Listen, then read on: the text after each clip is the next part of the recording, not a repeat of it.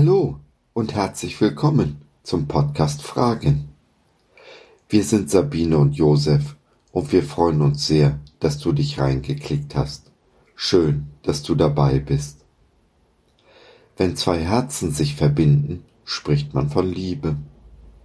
Die höchste, reinste und schönste Form der Liebe ist die Liebe Gottes zu seinen Menschen. Und doch sehen wir Menschen im himmlischen Vater oft nur den kleinkarierten, engstirnigen, strafenden und zürnenden Gott. Dabei hat er uns doch durch das Opfer seines Sohnes Jesus genau das Gegenteil bewiesen.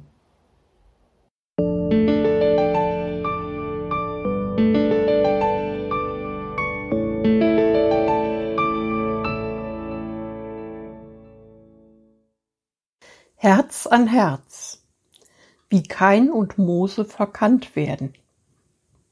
Was Kain und Abel, Mose und der Stein uns heute noch zu sagen haben.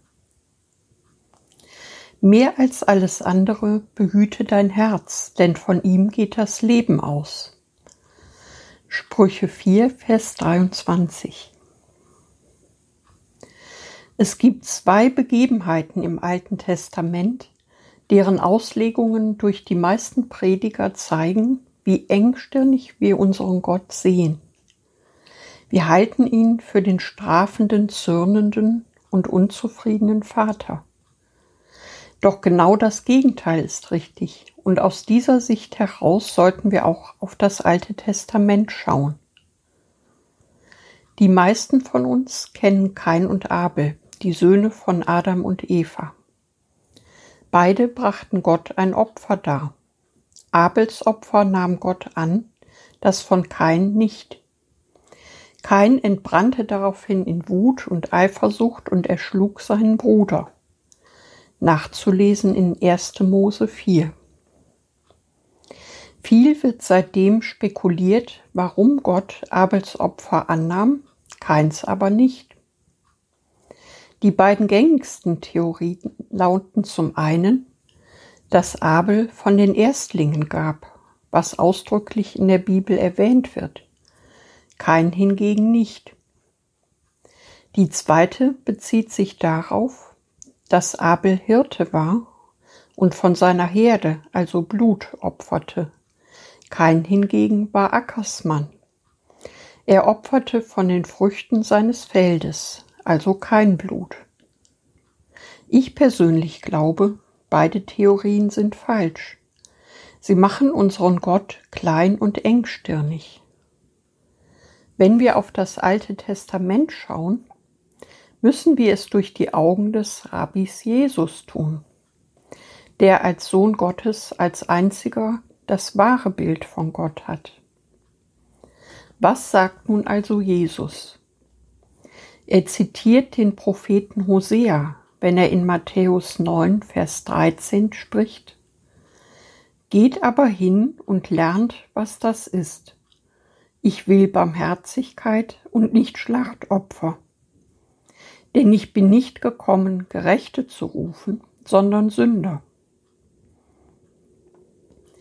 Gott ist die Form des Opfers völlig egal. Viel wichtiger ist ihm unser Herz und das Herz Keins war böse, wie es in 1. Johannes 3, Vers 12 heißt. Denn aus einem bösen Herzen wachsen böse Werke hervor. Der Schreiber des Hebräerbriefes betont, dass Abel aus Glauben opferte, kein aber nicht. Auch hier ist wieder das Herz der entscheidende Faktor. Denn mehr als alles andere möchte Gott, dass wir ihm vom Herzen vertrauen. Dieses Urvertrauen, das mit Adam verloren gegangen ist durch seinen Akt des Misstrauens, möchte Gott wiederherstellen.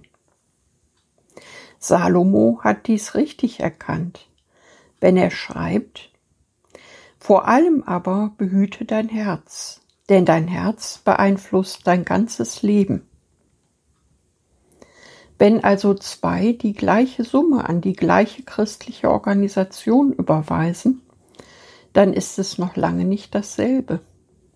Denn Gott schaut nicht auf die Summe oder die Organisation, sondern in unser Herz hinein.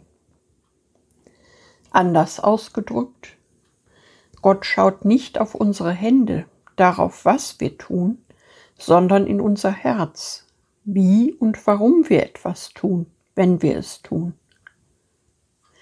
Gleiches gilt natürlich auch für Mose, dem sein Steinschlagen zur Sünde gerechnet wurde. Die ganze Geschichte findet sich in 4. Mose 20 und wird in der neuen Lutherbibel mit Moses Zweifel am Haderwasser überschrieben. Was war passiert? Mose hatte das Volk aus der Knechtschaft in Ägypten herausgeführt mit dem Ziel, das gelobte Land zu erreichen. Auf dem Weg dorthin haben sie die Wüste durchquert und, wie das in Wüsten so ist, gab es kaum Wasser. Das ganze Volk versammelte sich gegen Mose und seinen Bruder Aaron und machte sie für die mangelnde Wasserversorgung verantwortlich. Die Brüder suchen Gottes Gegenwart und dieser antwortet. Zu einem Stein sollen sie reden, dann würde dieser Wasser hervorbringen. Mose nimmt allerdings seinen Stab, mit dem er schon viele Wunder vollbracht hat, einschließlich dem Wunder, das Schilfmeer zu teilen, und schlägt den Felsen zweimal, der daraufhin Wasser gibt. So hatte er es am Fels vom Horeb schon einmal getan und es hatte gut funktioniert. 2. Mose 17. Gott tadelt sie daraufhin und lässt Mose und Aaron zur Strafe nicht in das gelobte Land ziehen. Die meisten Bibelausleger sehen die Schuld der Brüder darin, dass sie auf den Stein schlugen anstatt, wie befohlen, zu ihm zu reden.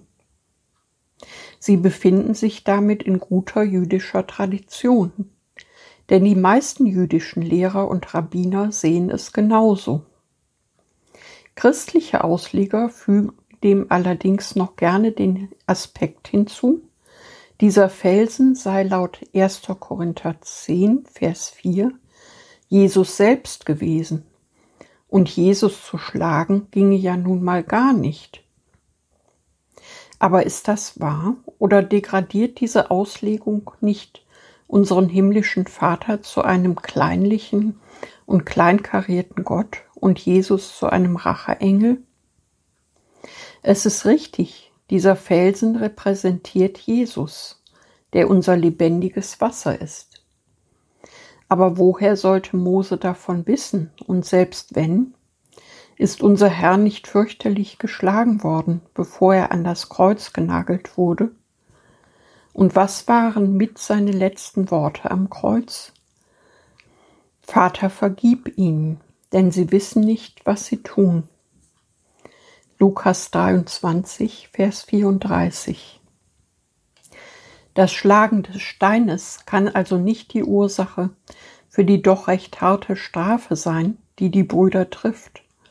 Schon gar nicht, wenn wir bedenken, was wir vorher festgestellt haben.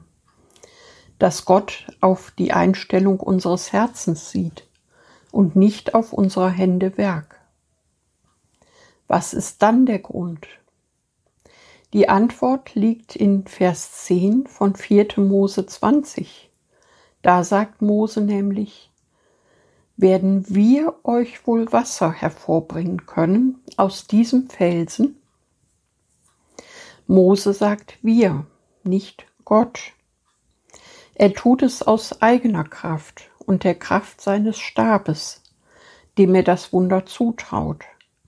Er gibt Gott nicht die Ehre, vertraut ihm nicht. Und so spricht Gott folgerichtig in Vers 12 die Begründung für die Strafe aus. Weil ihr nicht an mich geglaubt habt und mich nicht geheiligt habt vor den Israeliten. So macht auch die harte Strafe einen Sinn. Wir werden aus eigener Kraft und Anstrengung nicht in das gelobte Land kommen. Gottes Geist ist es, der uns führt leitet und im Zweifelsfall auch trägt. Jesus versorgt uns mit lebendigem Wasser und allem, was wir zum Leben brauchen. Ein demütiges Herz erkennt dies an und gibt Gott alle Ehre. Das ist dann ein Herz nach dem Herzen Gottes. Ein Herz, das einzieht in das gelobte Land, dabei überfließt von lebendigem Wasser, mit diesem seines nächsten Herz drängt und somit die Welt ein klein wenig besser hinterlässt, als wir sie vorgefunden haben. So, das war's für heute. Wir hoffen, wir haben dich ein wenig nachdenklich gemacht und du konntest etwas mitnehmen. Wenn du noch Fragen hast oder mit uns in Kontakt treten möchtest, dann besuche uns doch im Web www.gott.biz. Hier findest du neben viel Interessantem rund um den Glauben auch unsere Community Jesus at Home, die interaktive Online-Gemeinde zu Hause. Schau rein Lass von dir hören. Wir würden uns sehr freuen. Bis dahin, Sabine und Josef.